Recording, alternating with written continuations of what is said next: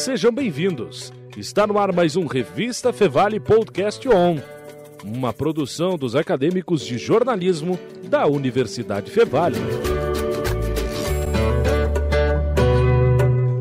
Independência ou morte? Essa que pode ser uma das frases mais clichês da história do Brasil, também é uma das mais importantes, afinal, são 200 anos desde que, quando Dom Pedro, às margens do rio Ipiranga, gritou, fez esse grito de independência. E por incrível que pareça, eu não precisei de cola para falar isso, porque eu sempre prestei muita atenção nas aulas de história. Para isso, muito prazer, eu sou o Vinícius Soares e hoje vamos falar sobre a independência do Brasil. E para isso, quem está conosco aqui hoje são as professoras do curso de História, Roswitha Weber. Roswitha, muito prazer. Prazer não, você já vem aqui, né? Então, muito obrigado por aceitar nosso convite. Obrigada, é um prazer estar aqui. E também agora a professora Magna Lima, tudo Isso bem? Aí, tudo bem, prazer. Bom tê-las aqui conosco. Obrigada.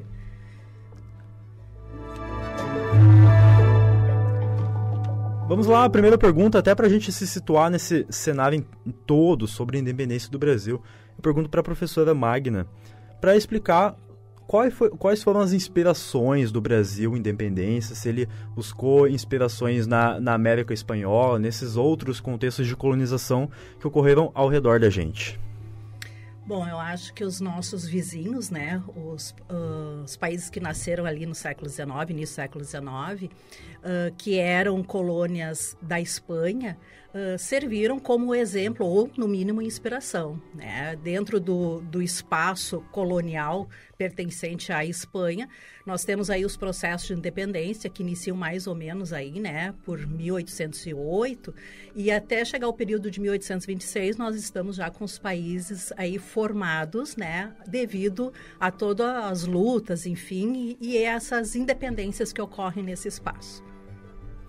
E a professora Roswitha, agora já avançando uma, um, alguns anos após né, essas colonizações que ocorreram ao redor, como foi a independência? O, eu digo o cenário, né? Porque, por exemplo, assim, a gente vê a independência como se fosse um grito Brasil independente. Como foi esse processo? Esse processo, Vinícius, além do independência ou morte, que é, que é fácil lembrar, né? Uhum. Aí não, não, não. Vamos ver se tu foi um bom estudante aí, né? Uh, então, esse, esse foi um processo, na verdade, bem complexo, porque esse ato em si, ele se dá em 1822, né? Mas já desde uh, uh, a ideia, né? Por exemplo, você perguntava para a professora Magna como é que foi isso na América Espanhola, né? Uh, que tem processos anteriores, mas se a gente for ver o processo de independência dos Estados Unidos, né? Um processo que se inicia lá em 1776, então é bastante anterior e tinha a ideia de república o Brasil se torna independente, mas nós ficamos uma monarquia, porque a gente já tinha uma experiência aqui no Brasil com a presença da família real que fugiu de Portugal frente às guerras napoleônicas, né? Uh, então, frente a esse conflito. Mas uh, a gente ouve falar, por exemplo, quando tem a Inconfidência Mineira, né? uh, que o Tiradentes lutou pela independência do Brasil. De fato, ele lutou naquele contexto, né? Não se tinha uma ideia de Brasil, mas tu tinha vários locais, né? E ele teve uma, uma luta em função daqueles interesses que estavam em jogo lá na região de Minas Gerais e não pensando numa independência de todo o país. Agora, desta independência que a gente vai ter no século XIX, essas ideias começam a se gestar especialmente a partir de 1820, com um fato que ocorreu, que é a Revolução Liberal do Porto. Então é bem complexo, né? Tá muito antes esse grito, né, que a gente tem sempre presente, é um resultado final, digamos assim, de um processo que vem uh, desde muito tempo, porque como a família real veio para o Brasil em 1807, eles saíram de lá, chegaram aqui em 1808, uh, eles ficam aqui no, no país e são chamados a voltar para Portugal. Né? Portugal, durante esse tempo, ficou, uh, uh, ficou sobre a administração, quem ficou ali foram os ingleses, né? Uh, e começou uma revolução lá por uma constituição liberal e quem estava lá no poder disse, ó, oh, vocês precisam voltar, que a, a família real uh, portuguesa que estava sediada no Brasil estavam chamando eles de volta. E aí quem fica aqui é o Dom Pedro I. Então é bem a partir desse contexto, né? Uh, a, quem está no poder lá em Portugal, eles querem a recolonização do Brasil querem que o Brasil uh, volte à condição de colônia. Né? Uh, então, esse é um processo que faz com que uh, se tenha todas essas uh, intenções. Por isso que tem alguns autores que dizem os ventos da independência do Brasil vieram de fora e não daqui, não internamente. Tem muito a discutir sobre isso. E, professora Roswitha, Pronto, Brasil monarquia. Como ficou Portugal em relação a isso e até mesmo outros países da Europa? Uh, bom, o que, que acontece, né? Porque essa questão da, da monarquia uh, ser tão forte aqui, acho que a, a professora Magna até tem uh, uma questão sobre isso, né? O fato é que foi uma experiência única de família imperial europeia que se desloca para a colônia, né? Então, os comandantes, né, uma monarquia europeia numa região que é colonizada. Né? Isso não se deu no processo espanhol. É, eu acho interessante essa questão, porque uh, se nós observarmos uh, os processos de independência que se dá do lado espanhol, né, nas colônias que pertenciam à Espanha, nós não vamos ter um império estabelecido, né? Uh, nós vamos ter o que repúblicas que nascem de imediato, digamos assim. Então, essa experiência que a Roswitha estava apontando dessa vinda da família real e esse, esse laço, esse vínculo que de uma forma ou de outra fica sempre muito forte, mesmo com a vinda da família real para cá e depois com a Revolução do Porto e e as relações de poder que se estabelece, né, entre a, a dita metrópole, né, e, e, a colônia, isso tem faz uma diferença. Então, para nós aqui, para nós, né? Como eu dou aula de História da América, eu fico sempre dizendo para nós. Mas eu acho que o grande diferencial, uh, nós vamos ter muitos elementos próximos, né? Que vão ser discutidos, essas ideias de liberdade, de participação, que vêm lá, são oriundas do iluminismo, que vem lá do século XVII, se afirmam muito no século XVIII, vão ser a base para as ideias liberais, né, que vão estar muito em voga no século XIX e vão penetrando nesse espaço colonial. Então, essas ideias uh, chegam até aqui e essa ideia da República vai ser muito forte. Mas o caso do Brasil, por ter todo esse contexto, esse diferencial, essa República não se dá de imediato, digamos assim. E já nos países vizinhos, já se torna desde o primeiro momento, acontece, a partir da independência, acontece essa organização de um Estado com uma república.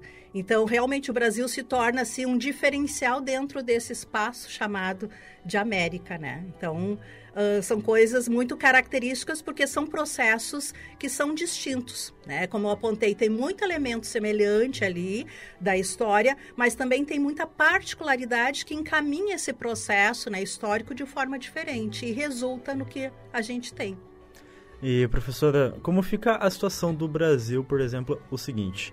Brasil que veio se tornar independente de Portugal e assumir um papel de bom e Portugal um papel de mal, digamos assim. Né? Isso depende uhum. muito de onde se fala, né? Mas e aí, alguns anos, né, uh, depois, o Brasil também cria seus próprios conflitos internos e até conflitos com esses países, né? Uhum. Esses países de fora. Como é que fica o posicionamento do Brasil diante desses países pós-independência? Eu acredito que sempre, pelo que a gente lê, vai ter uma situação meio que de desconfiança, né? E tem uma questão que é bem importante nisso, que tu tá, no momento que tu rompe com a metrópole, né?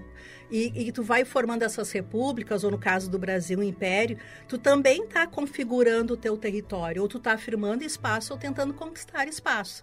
Né? A gente tem isso ao longo da história e aqui no nosso continente, digamos assim, não é diferente, né?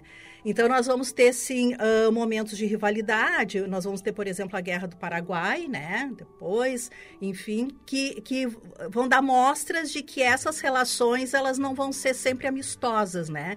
Eu acho que o Brasil, eu acho, não tenho certeza, assim, pelas nossas indicações, nas nossas leituras, o Brasil sempre vai ser visto pelos seus vizinhos com uma certa desconfiança quando ele se torna um império no meio de tantas repúblicas, né? E muito ligado a uma monarquia, muito ligado a uma tradição europeia, né? Então, isso acaba, digamos assim, sempre trazendo uma relação mais frágil, entre outros motivos, né? que é a questão territorial, entre outros elementos, mas isso traz uma situação muito frágil para o Brasil nesse sentido. Né? Nós somos aqueles, os portugueses, o império no meio de várias repúblicas. Né? Aí a gente acaba assumindo aquele papel de bom e, de, no caso, de mal que antes Portugal tinha, né? Agora acaba invertendo esses papéis. É, isso aí. Professor Rosvitch, vamos dar os créditos aí para quem contribuiu para essa independência. A gente fala do Dom Pedro, né? Mas ele não estava sozinho, enfim, né? Quem contribuiu para essa independência também? Sim, com certeza. Isso é importante, Vinícius, porque geralmente as pessoas né, estão acostumadas a ver os heróis e os vilões nesse processo, né? E da forma como a gente vê a, a, a história hoje, é um, um, E várias pesquisas, apoiado em pesquisas, né? Se tem trazido outros atores para esse processo, né? Uh, sim, esteve lá Dom Pedro I, né? Mas tu tinha essa discussão nas ruas, né? Nesse, nesse momento em que uh, se tem essa pressão para a corte portuguesa voltar, para o Brasil ser recolonizado, ter a posição de colônia, porque ele estava com o Estatuto de Reino Unido ao Brasil, Portugal e Algarve. E aí ele uh, e tinha liberdade de comércio, enfim, com essa recolonização, ele ia voltar a ter uma posição muito limitada, né, de opções, mesmo as elites que estavam aqui. Então, o que que acontece? É, é, quem vai se articular? Uma elite local vai ter interesse nessa possibilidade de liberdade que eles estavam tendo em termos de comércio. Essa elite também, eles vão querer o quê? A manutenção da escravidão. Né? Então, e a manutenção das suas terras. E por isso também essa possibilidade, né, essa questão de ter quem fizesse uma transição de modo pacífico. E a gente já tinha a presença da monarquia. A república era muito associada a revoltas, né? Uh, tanto que se tinha um medo que se dizia aqui no Brasil chamado haitianismo, porque teve a revolta de escravos no Haiti. Então se tinha muito medo disso, e aí esse processo, né? Quem, dentre os atores, então, tu vai ter uma elite interessada nessa manutenção do escravismo, do poder, poder centralizado, de não perder terras, e tu vai ter uma população discutindo isso, né? Uh, então as, as, ruas vão ser tomadas panfletos, né? Tem estudos que mostram que mesmo as pessoas, uh, panfletos impressos que circulavam pelas ruas e eram lidos em voz alta. Né? Uh, e isso dá um destaque para a população. Hoje já tem toda uma historiografia que traz a presença das mulheres nas discussões uh, do processo de independência.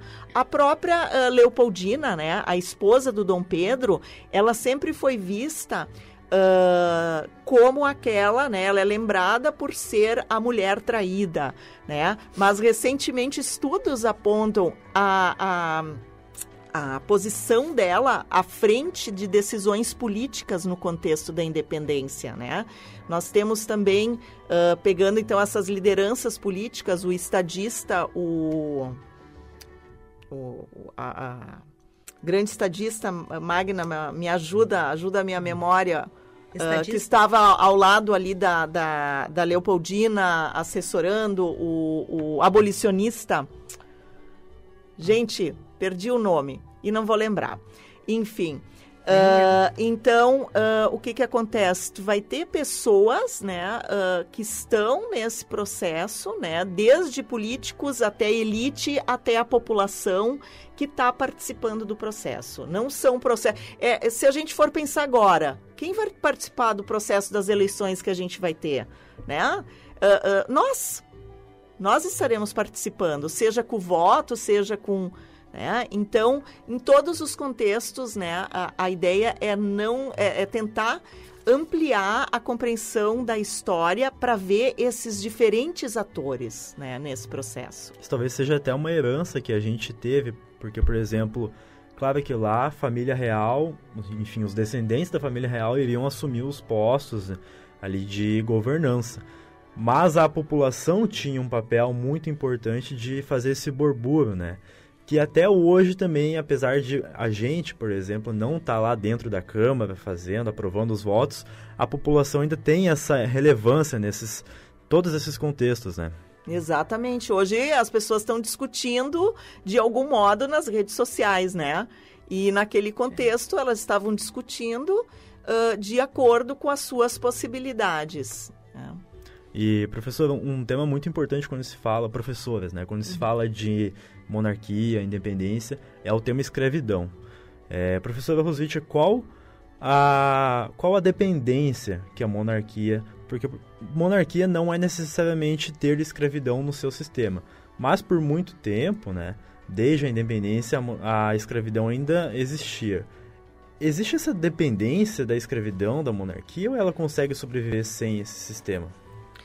O ah, que, que aconteceu no Brasil? Já quando a família real veio para o Brasil, uh, se tinha uma das cláusulas né, do, do contrato que eles uh, foram apoiados, né, foram acompanhados pela esquadra inglesa, que deu proteção para a família imperial fazer a travessia, chegar no Brasil. E um dos acordos era o quê? Que fosse abolido o tráfico. Isso em 1808. Né? Uh, e se perdurou durante todo o tempo, né? Tanto que a gente tem o termo lei para inglês ver no Brasil, que é o sentido, ah, fazia uma lei para o inglês ver, mas se mantinha o tráfico escravo, né?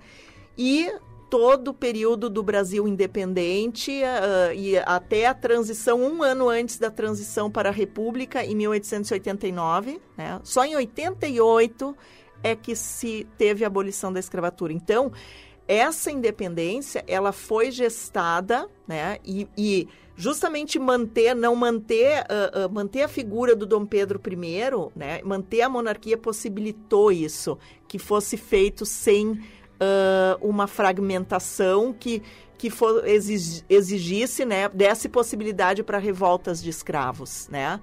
Então, havia revoltas, isso é importante também a gente entender, porque muitas pessoas acham, ah, mas uh, uh, os escravizados então se mantiveram. Não, houve vários processos, né, mas elas foram uh, reprimidas, né? E no processo da América Espanhola, né, eu acho que a Prof. Magna pode falar mais se, em que medida essa república, né, significou ou não a abolição, né? Eu gostaria só de voltar ali e, uh, complementar o que a, a, a Rosvitha traz, que é isso, né? Quando nós uh, nos tornamos independente, né? Nós temos aí uma proposta que é o que é uma monarquia constitucional representativa. Né? Nós estamos mantendo as mesmas forças no poder lá em 1822. Essas forças são, é o que, né? A grosso modo e de uma linguagem bem simplista, nós mantemos os donos da terra com as terras e a escravidão é um ponto importante para isso, legítimo para isso. Né? E lembrei do estadista José Bonifácio. José Bonifácio. Que era abolicionista, né? Uh, então, apesar dele ser monarquista, ele era abolicionista. Então, uh, o fato de ser, né? Mas a, a o abolicionismo estava mais associado ao republicanismo a ideia de república, né? E se tinha muito medo disso no Brasil, a ideia de república. Quase uma ideia de desordem, né? Era, de era entendido como desordem, né? Ah. Porque república pressupõe o quê? A participação popular, né? Uh, então, o que que acontece? A, a, a, presença das ideias liberais, né? Então, é, essas ideias não eram bem vistas, né? Uh, e o que, que se teve, o que, que se sucedeu, né? Hoje a gente está com enaltecendo o coração do Dom Pedro I, mas temos que ver também quem foi Dom Pedro I aqui no Brasil, porque ele proclama a independência, depois ele outorga a Constituição, nós vamos ter uma liderança que vai ser autoritária e ele vai ser forçado a abdicar em 1831. Ele é corrido do Brasil, né? Uh, em 7 de abril de 1831. E então o que, que inclusive se pensou nesta data para ser o marco da independência do Brasil. Teve momentos em que se uhum. pensou do significado deste 7 de abril, quando foi a abdicação do Dom Pedro I. Então já teve essa especulação sobre outro dia para ser o dia já, já da independência, né? Sim, tanto que quando foi uh, no 7 de abril de 1822, essa data não tinha importância nenhuma. E anos posteriores também. Só salvo engano, da década de 50 é que o 7 de setembro passou a da ser data comemorada. O que se comemorava era a coroação, a data da coroação do, do Dom Pedro I. 12 de outubro, 12 que se, outubro. inclusive se fazia festas em sociedades, não era o 7 de abril.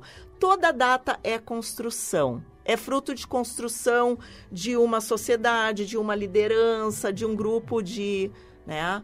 Então, uh, é importante a gente pensar isso para ver uh, essas questões, o que, que envolve, né? E a gente pensa por que uh, lá na década de 50 do século XIX, porque lá já se tinha uma ideia da, da consolidação do Brasil enquanto uma nação. Porque o Brasil se torna independente, mas ainda é preciso quê? assegurar a união destas províncias, né, que hoje são os estados. Tanto que depois, né, a gente teve Revolução Farroupilha, a gente teve uhum. várias revoluções separatistas, mas ao contrário da América Espanhola, o, a América colonizada pelos portugueses se manteve unida. Eu queria só complementar ali a, a questão. Acho que é importante, né, nesse momento que a gente está comemorando os 200 anos, pensar na memória, na história, que são construções sociais, né? E é o momento, sim, da gente refletir, né? Que país é este, para onde nós vamos, o que, que nós queremos, né?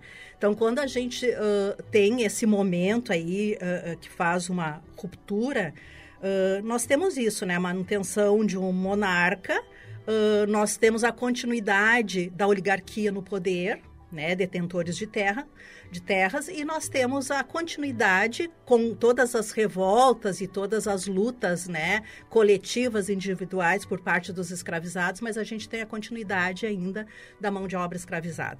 Né? Então, bem como a Rosvitia falou, uh, quando a gente vai para o campo das ideias, e talvez por isso, entre outras variáveis aí, os caminhos que o Brasil tomou naquele momento, naquele contexto histórico, tem muito a ver com os receios e medos do que acontecia nos nossos países vizinhos, né?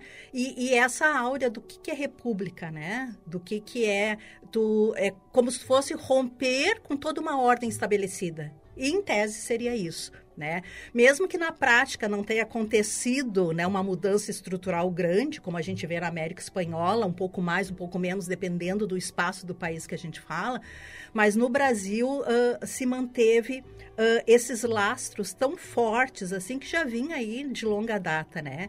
E que se a gente pensar e fazer uma reflexão hoje, né? Não sei se a Rosvita concorda comigo, se a gente voltar para o túnel do tempo, lá para as nossas aulas de história, que são tão importantes, né, Vinícius? Muito a importante. gente consegue entender porque nós temos determinadas características aí no nosso país, né? A própria cultura da violência que a gente fala tanto, né? O autoritarismo que está aí. Nós tivemos em, em 1822 um governo centralizador. Né? Por mais que essa, e eu concordo plenamente com a Rosvita, nós tivemos a ação de diferentes grupos sociais, uh, mulheres, uh, homens brancos, livres, pobres, uma diversidade enorme que atuaram, mas muita gente também ficou de fora, porque é isso, era um autoritarismo, um, um centralismo, né? Então, assim, tu tem um monarca regendo com mão de ferro né, com seus altos e baixos, com as, as, crises internas, mas é isso que a gente se transforma em 1822. Eu diria que é a matriz do Estado brasileiro, né? E, e aí, né, eu lembro a, a, toda semana a gente vem ouvindo uma, a questão do trabalho análogo à escravidão. Nós temos uma mentalidade dentro da cultura brasileira que ainda faz com que 200 anos depois da independência, claro, a independência manteve o escravismo, e isso aprofunda essas questões, uhum. né, das pessoas acharem, né, que é uma coisa, né, uh, como isso pode acontecer ainda dentro da nossa cultura, né? Então a gente carrega muitos aspectos, uh, é uma herança colonial que ainda pós né? 200 anos de independência ainda se tem esse tipo de prática. E pontos positivos e negativos, né? Negativos, Sim. infelizmente, positivos, muito bom. Mas a sociedade é isso, é uma herança, né? É uma herança de tudo que aconteceu. Eu até acho bacana a gente já partir para o encerramento desse episódio falando sobre essa reflexão dos 200 anos de independência, né? Professora Magna comentou um pouco sobre essa reflexão. Pergunto para ti, professor Roswitha, também, como é que tu vê esse pensamento sobre esses 200 anos de independência? Uh, eu considero importante, Vinícius, se aproveitar esse momento efetivamente para conhecer a história do nosso país, que é uma história muito bonita, no sentido de Uh, porque geralmente, né, a gente tem uma, uma questão de novelas que vão abordar filmes, mas às vezes é de um modo muito uh, escrachado, cômico. Mas uh, eu posso apostar contigo, né?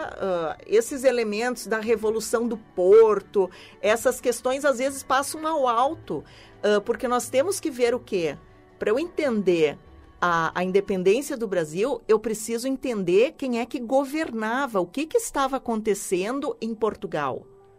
Porque o Brasil pertencia, não existia ainda enquanto Brasil. Né? Então, nós temos que olhar para a história europeia. Nós não estamos fora desta história europeia. Né? Então, entender a história do Brasil é sim olhar também para a, a história da Europa, os, olhar para a história do a, a pré-história do Brasil, né? Considerar a presença uh, indígena aqui e também olhar para a história da África, né? Nós precisamos fazer esse cruzamento. Então eu acho, Vinícius, que não tem melhor maneira, né? Uh, do que efetivamente aproveitar o momento para olhar para a história do Brasil sem esse tom de escracho. Uh, por outro lado, também sem aquela questão do enaltecimento uh, do passado pelo passado sem conhecer esse passado, né? Uh, então, ok, 7 de setembro, temos o 7 de setembro, como comemorar? Eu acho que são desafios, como lembrar, né? Como lembrar? Dessa, dessa data. E um caminho é sim conhecer a história do Brasil. E não só, né, uh, tu deve ter ouvido falar uma, um, a, a, questão da margem do Ipiranga na cena do Independência ou Morte, né, a situação do, do Dom Pedro I, que estava realmente com cólicas intestinais, né, se, se brinca até que ele foi um dos primeiros que poluiu o Ipiranga, o Riacho Ipiranga, mas assim... Uh, Deixou uma lembrancinha no deixou. Deixou uma lembrancinha. Mas. Não uh, só o coração. Também, vamos. É, é, é, interessante, tem essas histórias cômicas, mas vamos lembrar, lembrar até não, conhecer. Né? É importante conhecer todo o processo para não virar isso, né? Senão uh, fica assim, ah, o Brasil sempre foi assim, né? Uhum. Esse país não é um, um, um, um, país sério. Não, tem uma história interessantíssima, inclusive para ver essas questões que a professora Magna colocou, dessas raízes que a gente tem, o quanto isso está enraizado e são escolhas que se fez, né? Escolhas, escolhas de quem, uh, como é que ela se mantém e que escolhas a gente vai fazer, né? E até a professora Magna também, né, te dou aí a, a, parte para contribuir, já com o que tu falaste uhum. antes, né, sobre essa reflexão dos 200 anos da independência do Brasil. Eu acho que sim, é um momento, eu gosto de duas palavras, né, o de celebrar, porque tem todo esse contexto histórico que nós estamos falando que é fundamental, importante, e eu acho que é celebrar barra reflexão né? Eu acho que a ideia, uh, concordo plenamente com a Rosvitia, né? Nunca as aulas de história foram tão importantes, né? E a gente tem que aí defender o nosso espaço de historiadores e o espaço que, o, que as crianças, os adolescentes, os jovens têm direito de saber a história do seu país, né? Então tem toda uma carga simbólica importante que é explorada um pouco mais, um pouco menos, mas uh, nada como discutir isso e saber, né, das raízes, saber como se dá o contexto, a importância que nós não somos uma ilha, que nós estamos vinculados a todo um contexto, relações de poder externas dentro de um, de um determinado contexto, né, de uma determinada época. Então eu acho que é importante, sim. É, e, e sempre, eu não sei se me chama a atenção agora, talvez pelo nosso momento, enfim, que a gente vivencia uma série de particularidades aí. Mas uh, se a gente lembrar, quando a gente estava comemorando 100 anos, né, Rosvite? A gente estava lá em 1922. Era um momento bem turbulento também no Brasil, né? A semana da arte moderna, arte moderna né? Uh, revolta tenentista. Uh, tem um, um um colega aí de profissão que ele sempre diz, né, quando a coisa está ruim no presente, a gente busca respostas lá no passado, né? E, e é isso, né? Eu defendo que o momento é de reflexão. Que país nós queremos? Foram feitas escolhas.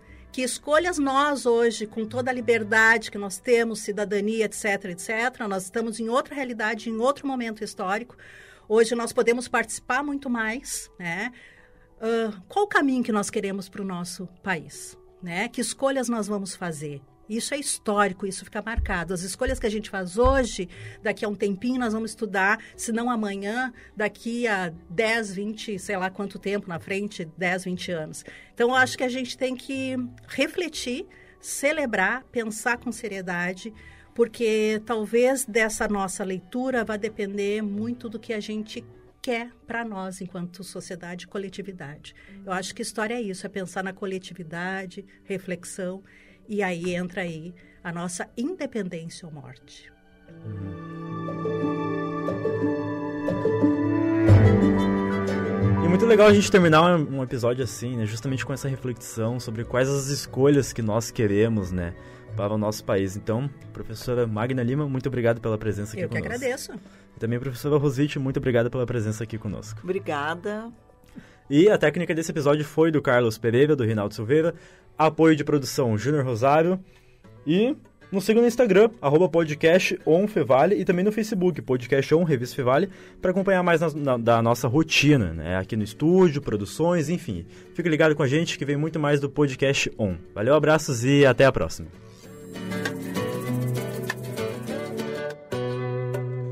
Você ouviu Revista Fevale Podcast On, uma produção dos acadêmicos de jornalismo da Universidade Fevale. Muito obrigado pela sua companhia e até mais.